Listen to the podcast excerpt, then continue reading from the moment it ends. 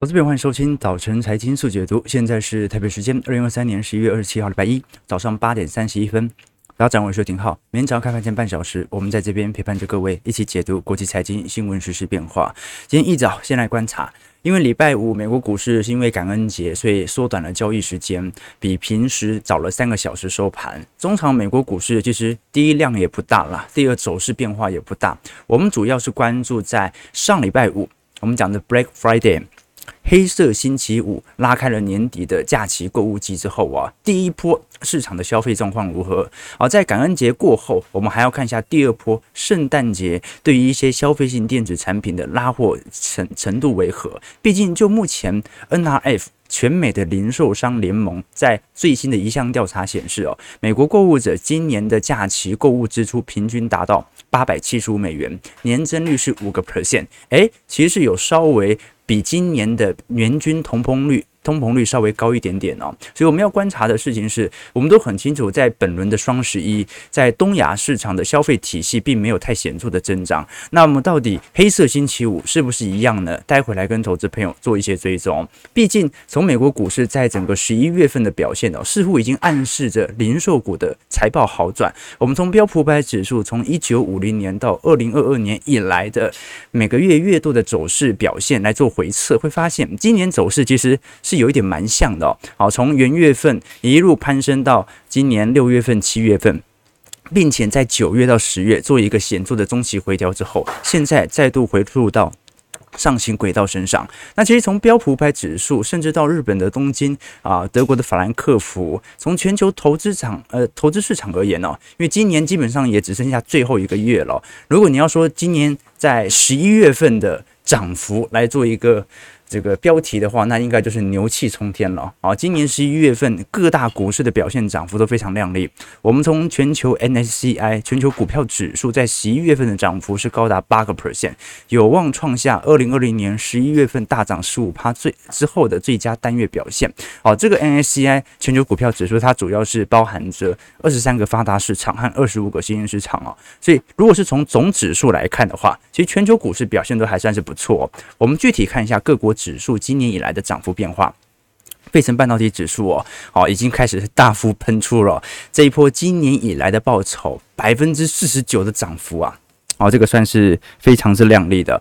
那么纳指的部分今年涨幅有三成七啊，即将创下历史新高。日经二五指数啊，已经创下今年历史新高了啊，涨幅高达三十点七五 percent。好，日经二五指数今年主要受到货币宽松的政策。推这个推升的效果了，你硬要说它跟基本面有点挂钩，其实你看五大商社的财报并没有想象中来的好。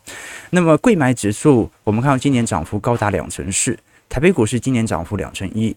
标普五百指数今年涨幅一成九，所以今年不管是贵买还是加权指数，已经进入牛市了哦。台北股市今年进入牛市了，德国 DAX 指数今年涨幅一成三，韩国 KOSPI 指数虽然韩股跟台股整体全值结构都蛮相近的，都是由这些科技集团领先上涨，不过 KOSPI 指数今年涨幅仅仅只有一成二左右。那我相信主要还是受到由于。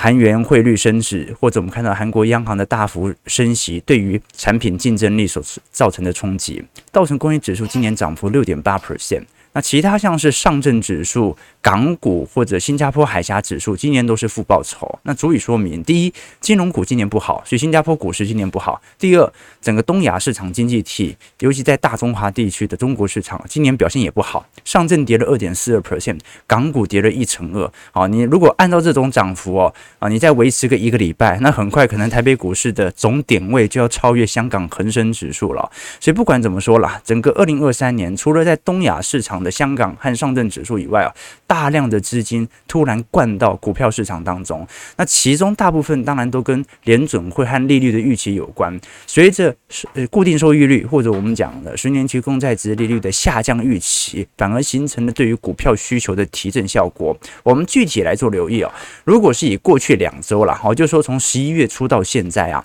大概有四百亿美元的资金涌入到全球的股票基金当中。那么当然呢。现在的货币型基金仍然是主流，因为利率给的很高嘛，而且是属于无风险利率哦。今年流入的金额是一点二兆，跟股票当然比起来股票算是小巫见大巫了。但是我们可以观察到，在近期流入到股票金额也在创高当中。所以，如果它要保持着显著的资金流入，它势必就要把债券部位或者我们看到的货币型基金进行适度的调节，要不然联准会还在缩表。诶，到底哪来这么多的现金可以进行资金投放呢？所以呢，我们可以观察到，在过去两周，债券市场大概有四百三十亿美元的资金流出，所以。货币型基金的资金没有减少，但是债券的资金流到股票市场当中了，所以可以看得出来，在整个十一月初，很多债券投资者啊，尤其是散户投资者，正在进行大量的停损，趁着反弹赶快出清，把资金投入到股票市场当中。这个是一个比较明显的情绪上的转变，而这种情绪上的转变，它已经不只单指存在散户啊，本来对于债券保持着极好亮丽的表现，突然意识到。好像明年可能不会降息诶，经济好像真的很好诶，赶快又把资金投入到股市哦。那有时候就会白忙一场，因为你总不能每一次股市机器拉高才投回来，每一次债券看起来利率要调降，你又投回去吧。好，这样子哦，如果做不好一个资产配置的角色，很容易两头都赚不到。OK，但至少可以承认一件事情。那就是我们看到，在整个今年九月份、十月份，甚至从三季度就开始的回调，我们一直跟投资朋友分享过，因为获利面已经完全打开，它的上升趋势是不会变的。但是涨高，你总要给一个中期回调嘛。好，那现在呢，短期的确乖离或者情绪就有过度堆高的疑虑存在了，所以你不一定要因为啊十二月是历史的惯性牛市，因此而去做多股市，这样有点牵强。你更应该关注的是，现在是不是有一点情绪过度。乖离化、极化的现象开始出现。我们讲的不只是散户市场哦，我们来观察最近除了高盛显著的上调标普五百指数的目标价之外，又有两间投行正式进入到多头行列。第一间是我们观察到的美银，美银上次我们提过了，直接把二零二四年的标普五百指数目标价提升到五千点。啊，这个是蛮显著的提升的。为什么？因为今年它的预估值是四千两百点，好，现在已经超过它的预估值了嘛，所以它很顺势的把明年的目标点位进行上调。那第二家是昨天加拿大皇家银行 RBC 把二零二四年的目标价也提升到了五千点。好，那更不用讲，全美的投行其实都已经开始显著进行整个二零二四年 EPS 的调升。原本在二零二二年大家的预估值，整个标普五百指数的 EPS 大概在二百二十四块。结果，呃，去年实际出来是二百二十六块。二零二三年本来今年市场的最高预期值大概就二百二十四块钱哦。现在市场由于第三季财报已经开出来了，预估可以赚到二百三十四块。那明年呢？本来市场普遍的预估值是赚到二百三十七块，好，二百三十七块就比今年和去年高了，所以。本来市场的预估就已经觉得明年会赚的比这两年来的多了，结果现在已经显著的上调，呃，应该讲从两百四十三块哦，调降到两百三十七块。但就是不管我们怎么看哦。就是你会观察到，在年底之前又会有更新一波针对明年 EPS 的目标价的提升。我们具体观察，你像是 JP Morgan 的部分哦，它在简短的呃针对二零二四年的展望当中啊，特别提到了美国经济啊，他认为有可能在钢丝之间来做游走啊，本来是认为很有可能衰退不可避免了，但现在市场的最新预估只是经济很有可能在扩张周期和收缩周期周期走一条线，等于是。半信半疑的路线啦，那在这条路线当中，联储很有可能保持在高利率，股市也很有可能在怀疑中持续的推升，所以在明年当中，我们看到小摩最为看好的资产，反而是集中在一些，呃，我们看到私人股权啦，或者像是新兴市场、全球股股市或者美国的大型科技股。那高盛的部分呢、则是直接把明年的 EPS 以及目标价进行显著的上调。高盛现在认为，在整体二零二四年的 EPS 预估会攀升到二百三十七块。并且在二零二五年来到两百五十块，那我们就很清楚了啊，那就今年赚的比今年多，明年应该讲明年赚的比今年多，后年又赚的比今年多。那事实上，今年也赚的比二零二二年来的多了。好，所以你可以观察到，如果获利值不断的放大，那标普百指数最后持续的冲高，其实也没有太大的意外了。我们具体观察啦，其实每年美国股市、中国股市、台北股市都会风水轮流转。但是如果是以整个二零二三年呢，我们就截止到第三季为止，其实台北股市今年表现真的是很不错。刚才我们也看到了，费半今年涨了五成，纳指今年涨了三成九，但是今年。加权指数其实是跑赢标普的哦，标普涨幅才一成九，台北股市涨幅却已经高达两成一了，所以台股已经算是进入到牛市氛围。我们同整各大年份各国之间涨幅的此消彼长，你看到在今年以来，啊，台北股市可能已经。跑赢标普百指数了。那在整个二零二二年，其实全球股市都是在属于重跌的情况。可是东协市场，也就是讲的东南亚市场，由于受惠于原物料资产的显著出口增额，跌幅才四点一 percent。二零二一年涨幅最亮丽的是美国，涨幅两成八。二零二零年，南韩股市涨幅四成五，第二名就是台股了。二零一九年涨幅最亮丽的全球资产是台北股市啊。一八年美中贸易战，跌幅最轻的是美国股市。一七年上证股市大反弹，涨幅五成。是一六年台北股市名列前茅，涨幅一成九；一五年是日本股市，一四年是中国 A 股，一三年又是美国股市啊。所以，我们先必须承认一件事情啊，也不是说投资美国股市或者台北股市哦，一定是长期具有领先效果的。风水总会轮流转，只不过以年化报酬来看，的确。我们以二零一三年到二零二三年的年化报酬，美国股市标普五百指数平均年化报酬是十一点九 percent，台北股市是十一趴。好，所以这几年其实台北股市的资产增值复利效果的确是蛮显著的哦。那另外一方面呢，如果以全球各大资产来做表述哦，呃，其实从二零一九年以后啊，基本上有比较显著资产增值的，大部分都是属于已开发市场。那在熊市年就是以现金资产嘛，所以全球的股票报酬来源当中，我们都很清楚，还是以美国企业为首。那就值得大家来观察了。如果是从获利水平来做留意的话，今年在整个亚太市场和新兴市场，其实表现并不好。台北股市算例外。台北股市虽然在全球被定调为新兴市场，但是呢，呃，它是新兴市场表现里面应该已经是来的最好的。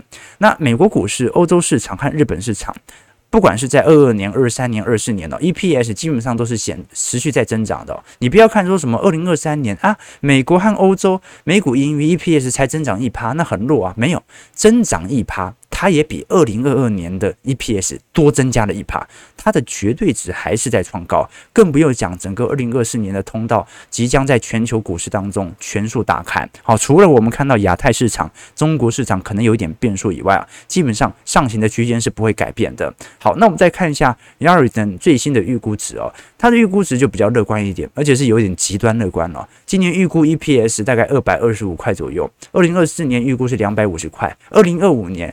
预估是两百七十块。好，那 E P 得出 EPS，我们可以做什么事情呢？我们可以用一个前瞻的 EPS 抓一个最低值，再抓一个最高值。比如说标普五百指数，通常啊啊这个 EPS 啊，在一个极端值大概会滑到十六倍到二十倍之间。二十倍以上，你你当然可以讲它有一点极端泡沫的存在，好，比如说二零二一年，好，那一年就真的本益比上新速度太快，后来是靠获利才把它给压下来。OK，大概就十六倍到二十倍。那如果我们把二零二三年、二零二四年、二零二五年它的本益比预估的波幅，给它把它给测好，再乘上。刚才我们预估的 EPS 得出的点位就变成了整个二零二三年，就算给你最低的本益比啊，大概就是四千点起跳。那给你一个偏高的本益比，大概就是五千点，所以今年的点位大概就是四千点到五千点，取一个中间水位，大概就四千五百点。低于四千五百点适合乖离部件，高于四千五百点适合展望。二零二四年市场的预估值是四千三百二十点到五千四百点。好，那么取一个中间值，那差不多就是呃，其实很很明显，大概在。四千七百点左右嘛，二零二五年预估是四千六百四十点到五千八百点。当然了，我们必须有一个例外了，就是不太可能永远都是牛市，永远获利值就这样一路向上。所以估到二零二五年是有点太远。可是按照目前的点位来看哦，整个二零二四年的至少在上半年的稳牛格局不会有太大的改变。当然了，这只是我的想法，只是呢，我们永远都依循着。获利值作为最后一步判断股票市场高低基期的分别，我觉得是非常重要的。那当然值得注意的一件事情就是，我们刚才既然聊到的，它是一个长周期尺度的变化。我们聊的都是年呐，那今年可以赚多少？再来回去推估，那我们大概的点位买多少以下是属于便宜的？那你？大概有一个依据之后，再根据着乖离来进行投放，一步一步来，慢慢投会比较适当。因为你看尺度比较远嘛，好，你如果因为这样子，那你明天就 all in，那压力就很大。好，所以哦，我们虽然有一个比较精准对于啊，过去几个月到未来几个月行情的掌握，我还是建议大家啊，就算要投哦，那也是属于分批投放，一步一步来会比较好。刚才啊，这个我在上厕所的时候就手手机滑影片嘛，然后就看到一个呃脸书的短片，现在不是有很多那种脸书短片是在讲这个一部电影啊或者电视剧里面的这个剧情的分析嘛，然后我就看到一部应该是我大学的时候曾经看过的一部韩剧哦。还是 MV 我忘了，反正它里面就韩剧的标准剧情啦，啊，就男女主角啊，因为一次相遇而邂逅嘛，结果呢有一次他们吵架啊，然后不知道什么原因，然后真的分手了。那女主角呢就回到工作室哦，打算把东西收一收啊，那一不小心啊就拿到那柜子上面，不小心东西弄倒啊，发现是硫酸啊，那个喷到脸啊，后来眼睛就瞎掉了。眼睛本身没受损啊，就是眼角膜被破坏了这样子，然后就就瞎了。那男主角很爱女主角啊，可是已经分手了。结果呢，他就背着女主角偷偷向医院捐了自己双眼的眼角膜啊。结果女主角最后康复了，眼睛终于看到了。但是这个时候，男主角觉得第一已经分手了，第二他不想要让这个女孩子跟自己 这样的一个瞎子共度一生，他不想要拖累人家嘛，所以就自己默默离开了。然后我就看到最后一幕嘛，最后一幕就是女主角在海边散步，发现。男主角就坐在海边啊，牵着一只导盲犬啊，手拿着曾经跟女主角合影的照片啊，结果风一吹啊，照片不小心从手上吹走了。那男主角就很紧张的在那边摸摸摸找照片啊，结果女主角呢把照片捡起来，脸上满是泪泪水这样子。我那个时候就一直有一个疑问，到现在也没有解开，就是那个男主角哦，捐眼角膜，为什么不捐一只呢？就是如果他捐一只的话，就男女主角就各有一只眼睛看得见，那另外一只就就当那个神盾局长嘛，你就弄个眼罩什么也可以，或者也不用，就一只应该就能看了吧？为什么要捐两只呢？好，所以我们投资哦，真的不用急啊。有些人就是急着两只眼睛都想给哦，动不动就 all in 哦。但是周期投资，既然我们叫做投资的周期尺度比较长哦。肯定是分批布件的哦。分批布件有两个好处，一个是均摊周期成本，一个是体会乖离的上下波动哦。我觉得这一点是很重要的。我们不管是做投资还是做任何投资决策啊，都是一步一步来，没有一步到位的啦啊，没有一步到位的啊。你又不是短线操作，又不是要追求这种快很准，对吧？OK，所以一步一步来啊，一步一步来，不要全捐嘛啊，对不对啊？OK，好，那我们要聊一下了。刚才聊的是整个获利的概况，可是获利的概况最后取决什么呢？取决于消费的进程。那么这一次黑色星期五的零售销售数据就特别重要了。那我们具体来观察，如果我们从万事达卡最新所公布的报告显示啊，今年的黑色星期五，美国的零售销售同比增长大概二点五 percent。不过它是特别剔除掉汽车销售的，而且没有考虑到通膨因素。也就是如果单纯从 Mr. Car 的话，顶多就是抗击通膨啊，就是跟通膨数据差不多。因为现在呃通膨其实通膨数据也有来到三趴了，甚至它的销售同比都跑不赢通膨，这个是事实啊。但是因为美国的电子商务，它有很多数据来进行判断嘛。我们至少从整个美国本身在实质消费领域当中啊，今年的总金额应该已经创下历史新高了。好，那只是说创下历史新高，它能不能完全的盖过通膨的转嫁，这就不一定。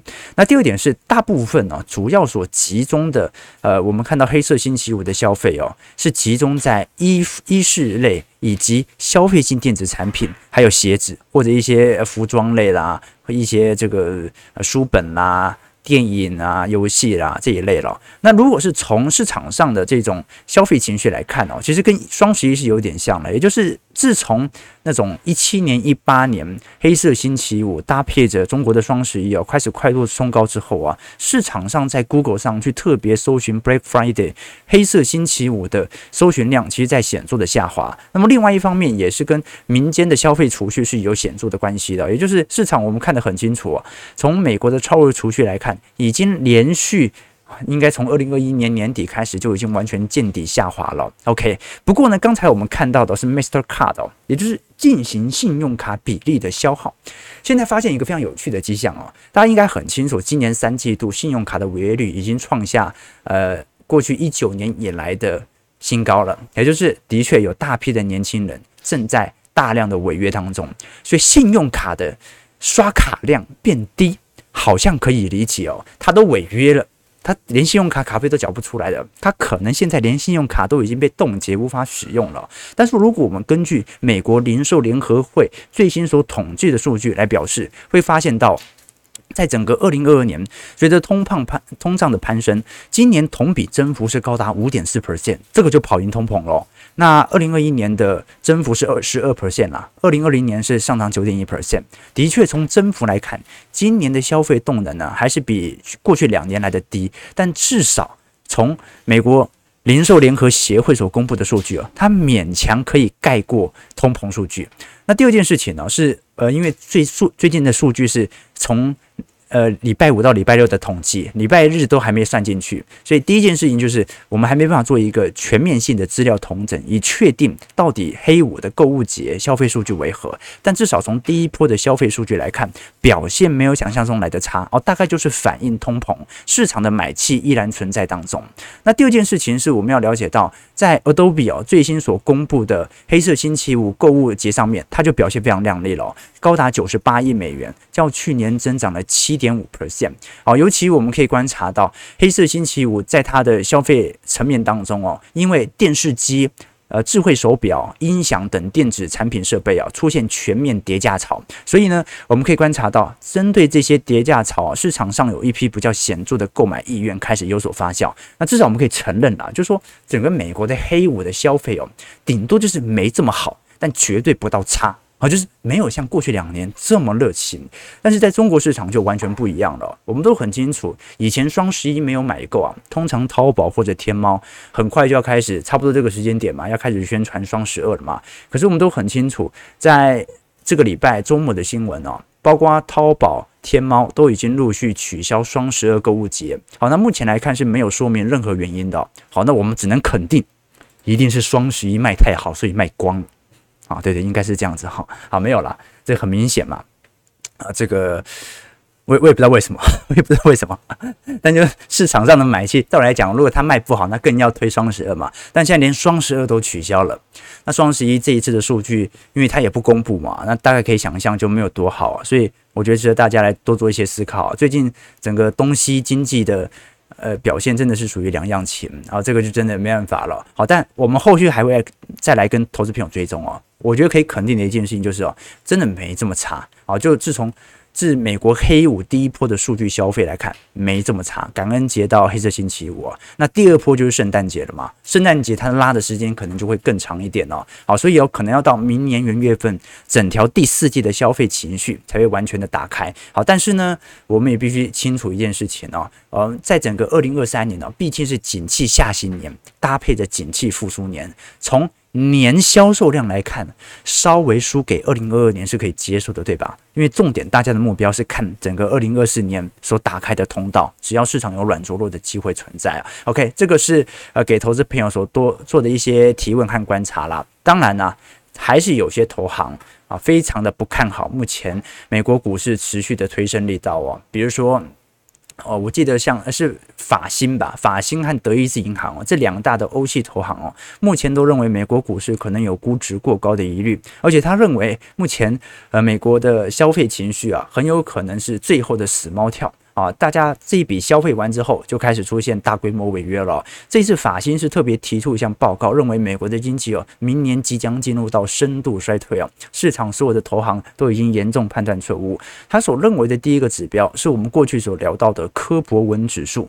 什么是科博文指数呢？科博文指数，我们过去跟投资朋友提过，它是全美的卡车的呃下单量，也就是如果你对于重型卡车的下单量、销售量越高的话，那通常呢就代表着。这些企业主他认为未来会有非常大的运输的产能的空间。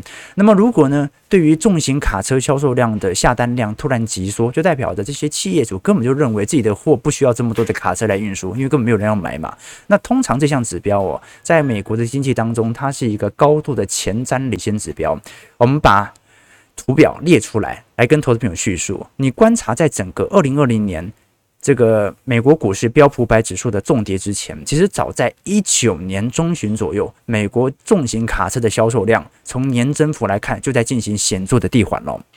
那包括在整个二零二二年的下行周期当中，早在二零二一年中旬，它就已经提前开始下滑。好了，那美国重型卡车其实早在二零二三年中旬就已经开始显著的下完，结果标普五百指数还在涨。所以法新的态度很明显，你要么就指标错了，要么就是标普白指数啊、完全给错了方向啊。OK，那但是呢，你像是美银啊或者小摩啊，曾经有一些旗下的分析师给出回言了、啊，他认为说这个重型卡车哦，现在不能用单纯单一指标来判断衰退的可能性，因为前两年我们是刚刚经历完供应链瓶颈啊，所以可能真的还是有很多企业主哦，他还停留在那种。哎，这个供应链随时可能都会停摆啊，可能到处突然会罢工啊，所以呢，我们可以观察到，呃，对于未来的库存，就是当时对于未来供应链的瓶颈啊，它的下单量过高了，高到他发现，哎，啊，现在我好像卡车有点太多了，真的没必要下单，所以不是因为我认为经济衰退。而下单量减少，是我之前不小心下单量太多了，这个卡车的折旧也没这么快就把它给消耗完嘛。OK，这是第一件事情。那第二件事情呢，是法新这一次也观察到，在整个美国在非农就业数据层面呢，虽然表现还不错，但是在整个十月、十一月，针对圣诞节或者黑色星期五的招募。服务生的人数正在快速的递缓当中，哦，那有没有可能是因为企业主已经不看好本轮的消费情绪呢？那么其他投行给予的回应也很简单啦。好，那就是靠，现在服务生这么贵，服务业人工成本这么高啊！你看台湾、美国其实都一样啊，大家都是能够自己干就自己干啊。好，那尽量能够 AI 化就 AI 化。现在不是在全球的麦当劳，你基本上已经没有在跟店员点餐了，全部都是跟机台点餐嘛。OK，所以呢，这个部分呢，就是多空交杂，让投资朋友自行判断了。衰退的风险始终存在，但是我们都很清楚，有一天没有任何衰退的风险，那才是真的紧张的时候呢，对不对？一定要有一些适度的利空，作为股票市场能够有空单啊上嘎的一种推力啊。OK，那最后我们看下台北股市，台北股市上周是涨了七十八点哦。虽然礼拜四、礼拜五啊，几乎因为受到美国股市感恩节、黑色星期五的原因，已经没有太大波动，但周线还是连四红。那么国际资金的涌入是十一月份指数快速飙升的主要动能啦。我们看整个美国股市。系统单灌到台北股市的力道哦，今年本来最高曾经买到四千五百亿哦，结果从九月份开始就一路卖超卖超，卖到十月份卖了一千五百亿啊。好，那其实你观察到台北股市在外资的买超层面哦，今年甚至不到五百亿哦。为什么？因为它在整个十一月的买超，其实也不过就把它十月份的卖超给补回来而已。所以台股今年哦，外资几乎还可以说是不买不卖，外资不买不卖。然后现在台北股市飙到万七了。你就知道内资有多强了。那另外一方面呢，我们也可以观察到，在整个韩国在最近经济复苏的进程当中，像是一些消费性电子产品也开始进入到全面的复苏程度啊。今年在整个十月份，大概整体涨幅是高达二十五点六 percent 哦。汽车产业拉升幅度大概有二十点一 percent 哦，所以可以看得很清清楚了。哦，就说整个韩国的出口、台湾的出口都有开始陆续好转的感觉。那韩国因为是景气金丝雀嘛，它不只是半导体，它包括一些啊重型产业、一些汽车产业，都足以说明全球的景气的复苏啊，至少从企业获利面是在发生的。那我们就要看一下消费的衰退，你你你也知道它迟早会来嘛，啊，只是说是不是最近两个季度就会发生呢，还是它会一路拖？跟你拖到二零二零二四年底，二零二五年初呢，这个值得大家来多做一些留意和观察了。那简而言之，在获利通道没有完全改变之前，那我们就持续保持我们的看法不变了。好，台北股市上涨十七点，今天量能就预估蛮低的，收一万七千三百一十三点，量能搞搞不到两千出亿而已。好，我们看一下投资朋友的几个提问啊。OK。对对对，好，科博文指数啊，对，就这个汽重型汽车卡卡车指数啊，大陆现在都是看直播带货了，OK 啊，啊，双十二啊，啊，是不是因为劳基法？是因为劳基法吗？我也不确定了。照来讲哦，不管怎么样都要卖的嘛，对不对？啊，两两个独眼龙啊，对不对啊？神盾局两个神盾局长还能看吗？对不对？对对啊，一人一只，感情不会散啊，对对对对，那。一人一只就没有那个 feel 了嘛，对不对？那到时候两个人都戴一个眼罩变神盾局长，哦，那可以再拍一集，对不对？OK，好了，不管如何了，我想跟投资朋友分享的事情呢，因为礼拜一通常我们讯息比较多，我们主要是把整个周末大家所观察的讯息做一个统整。第一件事情呢是全球真的是牛气冲天，所以短期乖离肯定有推高的疑虑存在。它的下跌不一定是获利突然恶化，很有可能是真的最近涨太多了。那第二件事情是整个黑色星期五的表现哦，真的不差，真的不差啊！大家都在看能不能跑赢通膨，没有一个人在讨论会不会衰退的，就是哎，那能不能销售数据能不能稍微跑赢通膨？我的购买力可不可以持续的增长？大家都在讨论这个问题，所以整个目前来看。东方经济体跟西方经济体目前的消费表现，老实说算是天差地远的。那最后就回归到台北股市了。台北股市你们要看说哦，因为现在经济好，所以外资资金回流也没有。外资今年不买不卖，台北股市能够撑到现在，就是靠我们把它买上来的。九点零三分，感谢各位的参与。如果喜欢我们节目，就帮我们订阅、按赞、加分享。我们就明天早上八点半，早晨财经速解读再相见。祝各位投资朋友看盘顺利，操盘愉快。